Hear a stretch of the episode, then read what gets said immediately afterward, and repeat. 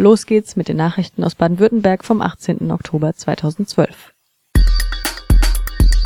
Medienbehördenchef will UKW-Verbreitung von freien Radios 2015 in Baden-Württemberg beenden. In einem Grußwort zur Tagung der Friedrich-Ebert-Stiftung Sozialer Zusammenhalt durch Bürgerrundfunk hat der amtierende Präsident der Stuttgarter Medienbehörde LFK Thomas Lang-Heinrich von der CDU die Abschaltung der neun im Lande Baden-Württemberg tätigen freien Radios für das Ende ihrer UKW-Senderzuweisung 2015 angekündigt.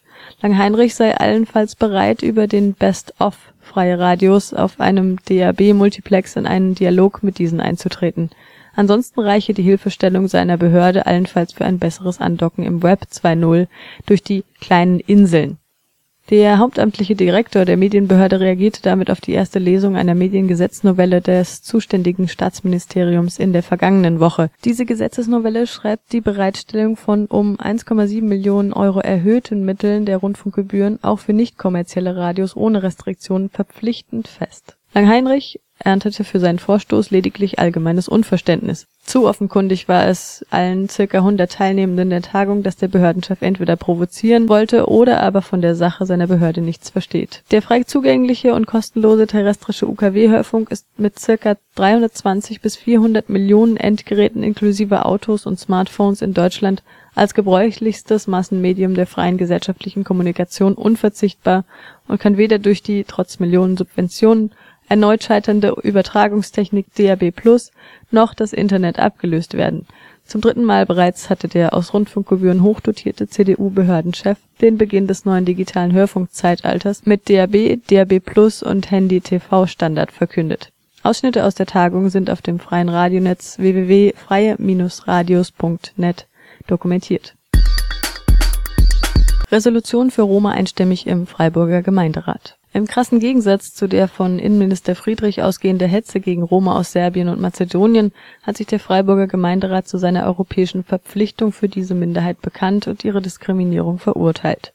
Zugleich appellierte er einstimmig an den Bund und Land, das von der Europäischen Union aufgelegte Integrationsprogramm zusätzlich zu den europäischen Sozialfonds voll auszuschöpfen und die Entwicklungsmöglichkeiten der Roma in Freiburg und Deutschland nachhaltiger zu garantieren in Freiburg leben über 500 Roma, von denen mindestens 350 abschiebebedroht sind.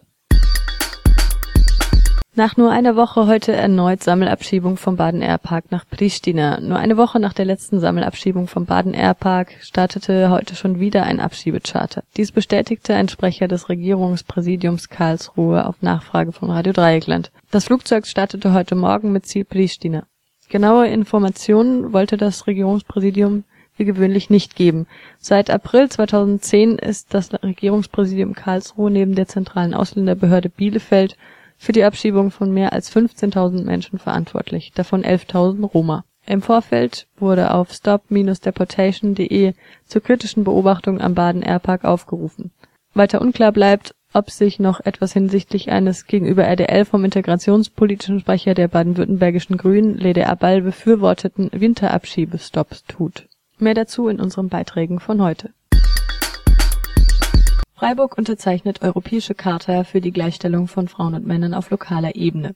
Einstimmig hat der Freiburger Gemeinderat am vergangenen Dienstag die Unterzeichnung beschlossen. Sie wird am 12.12.2012 mit einer Rede von Franziska Brandner, Mitglied des Europaparlaments, vollzogen. Freiburg unterzeichnete als vierte Stadt in Baden-Württemberg nach Heidelberg und Mannheim.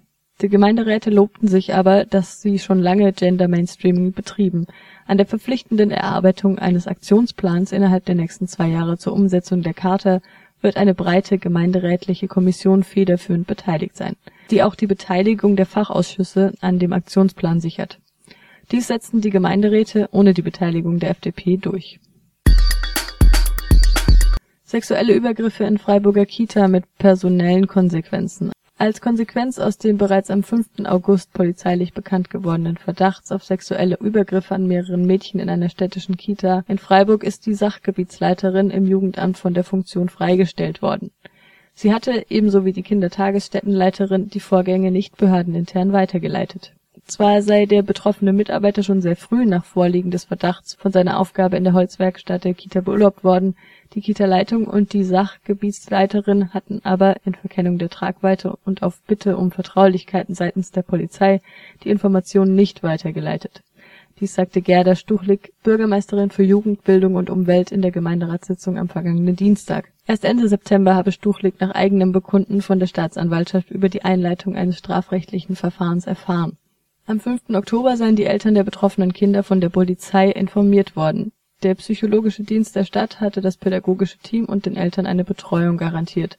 Es sei nun zu befürchten, dass möglicherweise weitere Übergriffe jetzt durch die Eltern von ehemaligen Kindern der Einrichtung noch herausgefunden werden die Nichtinformation des zuständigen Jugendausschusses auch 14 Tage nach ihrer Kenntnis und der eingeleiteten Maßnahmen versuchte Stuchlik mit der primären Elterninformation zu rechtfertigen. Sie selbst habe bis zur Gemeinderatssitzung noch keinen persönlichen Kontakt mit der Kita-Leiterin gehabt, weil diese im Urlaub sei. Sie bedankte sich aber bei Polizeiführer Hokuli für die Kooperation bei der Fernhaltung des Fernsehens von der Kita, dem Filmen der Kinder, Eltern und MitarbeiterInnen Stier flüchtet aus Fleischfabrik und endet auf Bahngleis. Das meldete die Pforzheimer Zeitung am vergangenen Samstag. Das Tier war von einem Metzger im pfälzischen Birkenfeld geflohen und ist am Morgen des 13. Oktobers ausgebüxt. Weil er jedoch auf die nahen Bahngleise in Richtung Pforzheim-Brötzingen lief, hat der Stier nicht nur bei den verdutzten Schlachtern, sondern auch bei der Polizei und den Bahnunternehmen für große Aufregung gesorgt. Der Zugverkehr wurde daraufhin vorläufig eingestellt. Weil der Stier als Bedrohung für wartende Fahrgäste galt, wurde er von der Polizei erschossen die Fleischfabrik transportierte das tote Tier zur Verarbeitung ab